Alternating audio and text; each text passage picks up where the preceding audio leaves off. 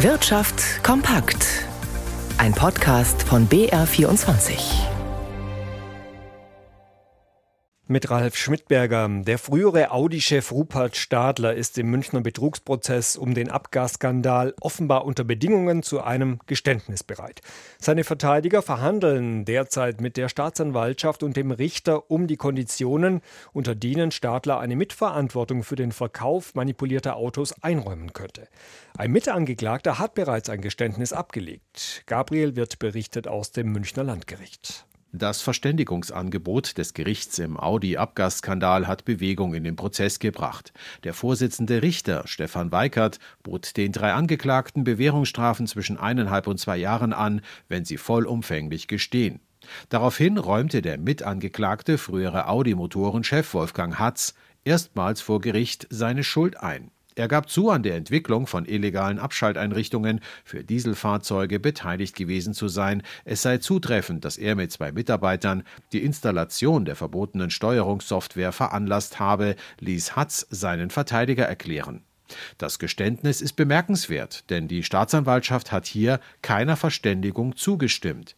Ihr sei eine Bewährungsstrafe zu gering, aufgrund der großen Bedeutung von Hatz damals bei Audi und aufgrund seines späten Geständnisses. Hatz hofft trotzdem nun nach seiner Aussage offenbar auf ein mildes Urteil.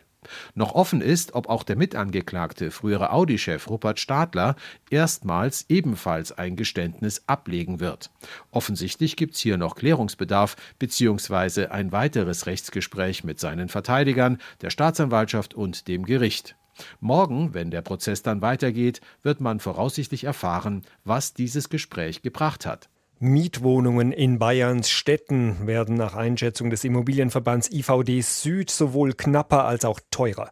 Eine Entspannung auf dem Wohnungsmarkt sei derzeit nicht in Sicht, so der Verband. Ein Kauf kommt für viele Bürger aufgrund der hohen Zinsen derzeit nicht mehr in Frage.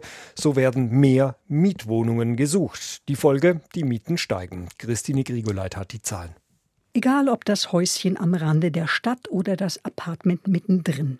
Die Mietpreise im Freistaat kletterten größtenteils in die Höhe, so IVD-Leiter Stefan Kippes. In Aschaffenburg etwa stieg die Miete für eine gut erhaltene Bestandswohnung in den letzten sechs Monaten von 11,20 Euro auf 11,70 Euro, ein Anstieg von 4,5 Prozent. Der gleiche Objekttyp in Nürnberg von 11 Euro auf 11,30 Euro. Allerdings real habe man sogar einen Rückgang in Relation zur Inflation. Doch das sei die erste Miete. Bei der zweiten Miete, bei den Nebenkosten, habe man deutliche Anstiege. Ursache für die Entwicklung der Preise sei nicht nur, weil es so schwer sei, eine Immobilie zu kaufen und dann auf den Mietmarkt ausgewichen wird, sondern und andererseits haben wir durch diese Trendwende am Kaufmarkt auch die Situation, die Bauträger haben ihre Tätigkeit deutlich zurückgeschraubt. Wir kriegen wesentlich weniger neue Wohnungen in den Markt und das ist eigentlich eine sehr unschöne Entwicklung, die im Endeffekt den Mietmarkt weiter unter Druck setzen wird. Eine Möglichkeit, die Situation zu entspannen, sieht Kippes auch darin, Bauträger bei energetischen Auflagen staatlich zu unterstützen. Denn dann würde das, was der Bauträger zunächst schultern muss, nicht in die Miete mit einfließen.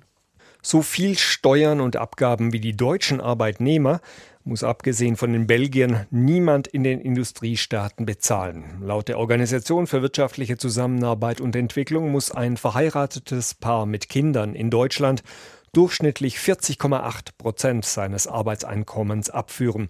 Höher ist die Belastung nur in Belgien. Der Schnitt in den 38 OECD-Mitgliedsländern liegt unter 30 Prozent. Ähnlich fällt die Bilanz bei Alleinstehenden aus. Hier werden in Deutschland 47,8 Prozent an Steuern und Sozialabgaben auf die Arbeitseinkommen fällig. Der OECD-Schnitt beträgt hier knapp 35 Prozent.